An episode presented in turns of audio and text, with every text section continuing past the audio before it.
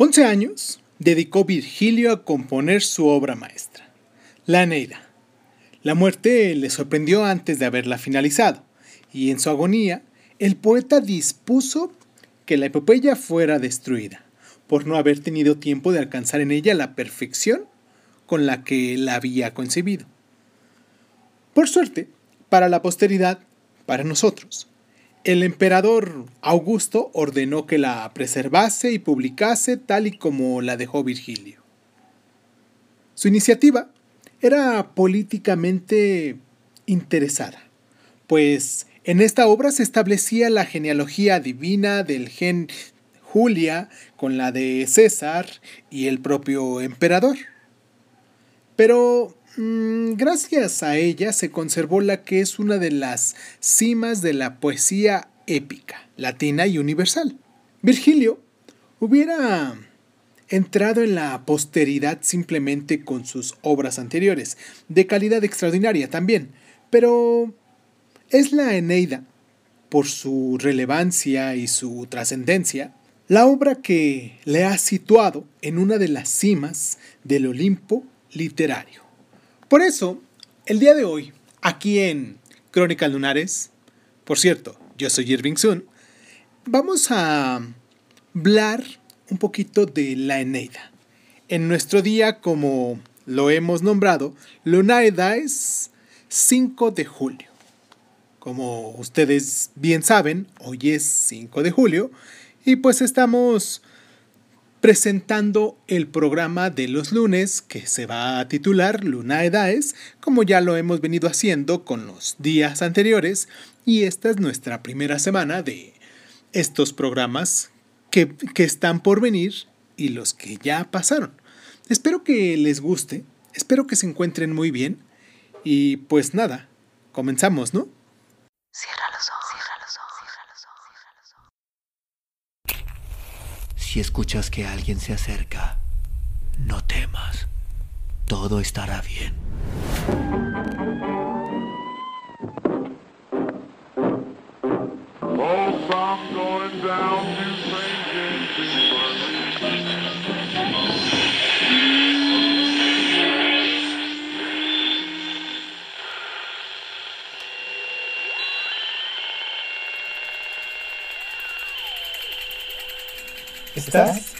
Escuchando, Crónica, Crónica, Crónica el lugar, donde, donde, donde entra sobre tus oídos. Bienvenido. Publio Virgilio Marrón nació en el año 71 a.C. en Matua y murió en Brindisi en el 19 a.C. Por lo que su vida coincide con el siglo de Augusto, con el imperio de Augusto, por decirlo de algún modo una de las etapas más brillantes y florecientes del Imperio Romano, a cuya grandeza él mismo contribuyó dotándole de una leyenda épica y un mito fundacional a la altura del mismo Homero. Su familia era modesta y campesina, pero él recibió una esmerada educación en Mantua, Cremona, Milán y también en Roma. Después estudió en Nápoles, en la escuela del filósofo Cirón, al tiempo que escribía sus primeros versos bajo el influjo de Caluto. Carecía de las dotes de la elocuencia y nunca descolló en sociedad, probablemente a causa de sus orígenes humildes, lo que le hizo refugiarse en su obra, sobre todo después de que en el año 41 a.C. perdiera las posesiones familiares a causa de los repartos de tierra de los veteranos licenciados del ejército. Aunque, siendo sincero, las recuperó más tarde gracias a la influencia de sus protectores. Pero el hecho más determinante de su vida, cuyo tiempo repartió entre Roma y Nápoles, fue su introducción en el vínculo de mecenas, al que pertenecían los más grandes poetas de su época y que dio a su obra una proyección universal en el mundo de las letras latinas. Compuso sus primeras bucólicas a la temprana edad de 27 años y entre los 37 y 30 a.C. las Geórgicas, consagrándose después a la redacción del libro que vamos a recomendar el día de hoy, la Eneida, de la que se dice pudo leer los primeros tres cantos en el año 24 a.C. delante del emperador, Augusto en este caso, que desde entonces asumió la composición de la obra casi como un proyecto de Estado. Sus primeras poesías fueron reunidas en el Apprendix Vergiliana. Las bucólicas son un conjunto de 10 eglogas escritas en versos hexámetros, algunas lírico-narrativas y otras dialogadas.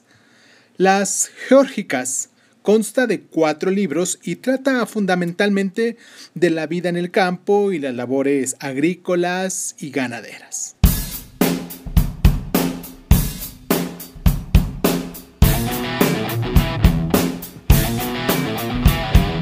Según la tradición, fue el propio emperador Augusto quien sugirió al poeta la idea de escribir un poema épico que celebrase los orígenes de la gens Julia, su propia familia, relatando su origen místico que la entronca con el troyano Eneas y a través de él con la diosa Venus.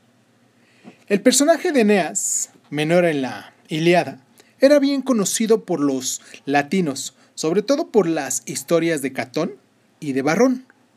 El poema está dividido en 12 cantos escritos en versos hexámetros. Los seis primeros narran los viajes de Eneas, fugitivo de la destruida de Troya, hacia una nueva patria que le había sido prometida por los augurios de los dioses, y de ellos destaca poderosamente el episodio de la reina de Dido, de Cartago, futura rival de Roma en las guerras púnicas. Los seis siguientes tratan de la llegada de Eneas a Italia, donde sus hazañas le conducirán a apoderarse del rey latino y a casarse con la hija de éste, Lavinia. El poema comienza al final de la guerra de Troyas, cuando a Eneas, hijo de Anquises, se le aparece en sueños Héctor y después Afrodita, y le auguran el glorioso destino de su hijo Ascanio, cuyo sobrenombre, Julo, dará lugar a la gens Julia. Eneas salva del desenlace a su familia y a un grupo de nobles troyanos, y construye barcos con la madera del monte Ida y comienza a recorrer el Mediterráneo. Naxos, Faros, las Cicladas, Pérgamo y Sicilia donde muere Anquises. Después de siete años de navegación, cuando intenta llegar a la península itálica, una tempestad les desvía hasta Cartago, donde Eneas conoce a la reina Dido, que se enamora de él y que, ante su partida, obligada por el imperativo de su destino, se da muerte sobre una pira funeraria. Las maldiciones de Dido hacia su desdeñoso amante, presagian la futura guerra entre Roma y Cartago. Vuelven a Sicilia y de ahí a Cumas, donde la célebre Sibila le guía hasta los infiernos donde Anquises, padre del héroe, le da la noticia sobre su papel futuro en el nacimiento de Roma. Penetra en Hisperia, Italia, y a través del río Tíber y traba contacto con el rey latino y su hija Lavinia, desencadenándose una guerra en la que Eneas se convierte en caudillo y, protegido por su escudo que le ha proporcionado la diosa Venus, vence a sus enemigos, se desposa de Lavinia y da origen al reino de Lacio, esto en la actual Roma.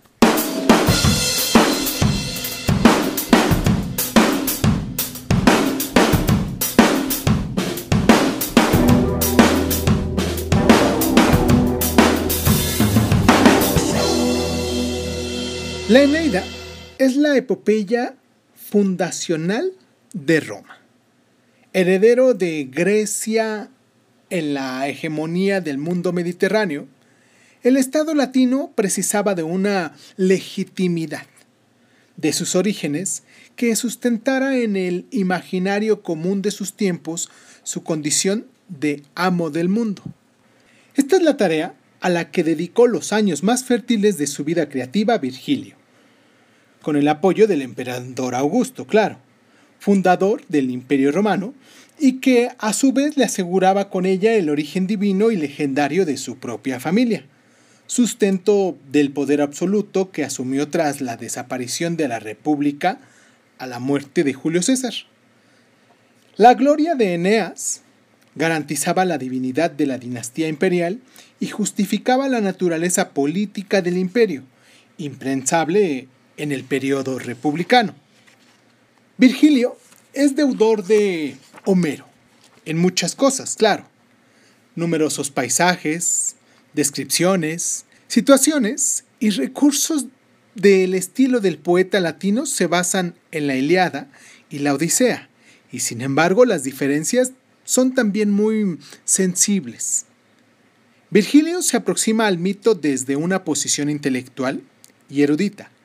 Es perfectamente consciente de que está forjando una leyenda y creando un mundo plenamente poético y simbólico, y en este sentido la Eneida está tan cerca de los historiadores como de los rapsodas y estrechamente vinculada a los tiempos en el que fue escrita.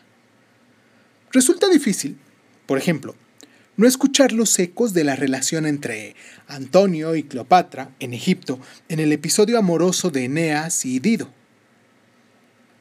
La Eneida es, pues, un poema patriótico, un canto sublime a la grandeza de Roma, cuyos orígenes deben entroncarse con las leyendas más antiguas del mundo clásico y con la divinidad misma. Pero estas circunstancias no deben inducir a la confusión. Esta obra propagandística, si lo viéramos de un modo, es una joya literaria gracias a su autor que la redactó en el cenit de su dominio de los recursos estilísticos. La Eneida representa un ideal y el Estado romano del que son hijas todas las culturas y civilizaciones de Occidente, y que por eso es una obra universal y hasta nuestras fechas podríamos llamarla eterna. El oyente, el oyente, nuestros oyentes, nuestros lunares, la gente que nos escucha, deberíamos enfrentarnos a ella desde esa perspectiva, sin olvidar que representó un modelo de perfección para todos los poetas posteriores y que de su imitación nació la poesía de Petrarca y el muy famoso Dante y la esencia del Renacimiento.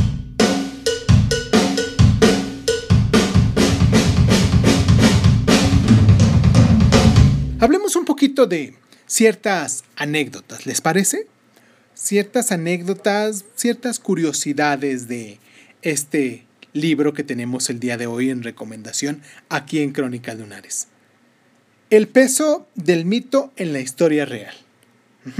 No es posible desdeñar la fuerza y la preminiscencia que los mitos tenían en la sociedad antigua. La historia del origen troyano de Roma es pura mitología y leyenda. Y a pesar de eso, cuando Pirro rey de Epiro, cuyo nombre ha dado lugar a la expresión victoria pírrica, ataca Roma, el casus belli o justificación para la agresión es que Roma es una colonia troyana. Del mismo modo, Roma, aliada en, el año 243 a.C. de Seleuco, rey de Siria, obligó a este a levantar los impuestos que soportaba Ilión, en este caso Troya, puesto que consideraba a esta ciudad de Asia Menor como su legendaria metrópoli.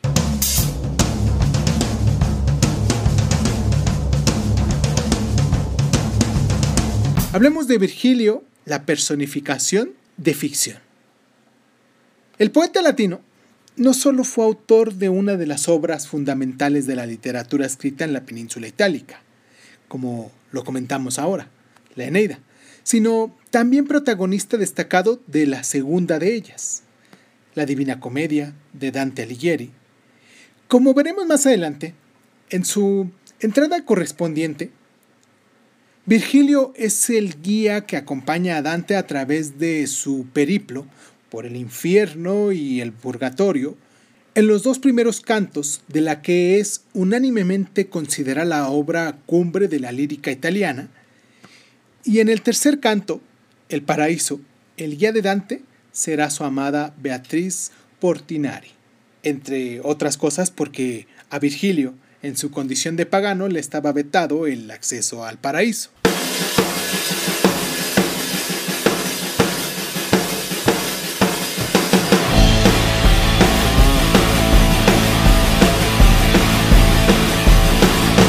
Ahora bien, si este libro nos ha gustado, me voy a dar a la tarea de, en este último espacio, recomendarles algunos otros libros. ¿Les parece bien?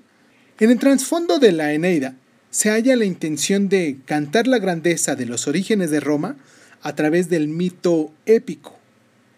El oyente que desea profundizar en esta narración debería también leer las odas de Horacio y las elegías de Propercio, dedicadas a la exaltación patriótica de Roma.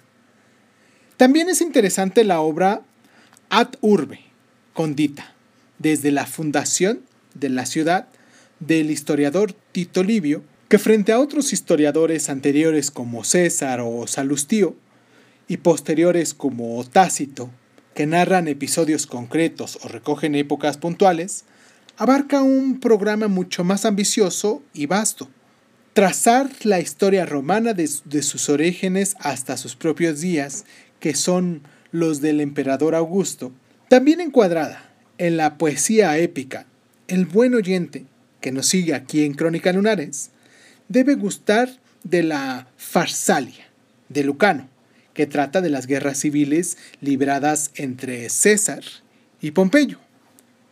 Y pues ya que estamos de recomendaciones, antes de terminar nuestro programa, antes de decirles adiós en este programa de el lunes 5 de, de julio, quiero recordarles que en los tres próximos lunes, para poder compartir con ustedes, aparte de de una recomendación literaria, voy a, interpretar el, libro de Mario Benedetti que se llama ¿Quién de nosotros? Pero va a estar dividido en tres partes.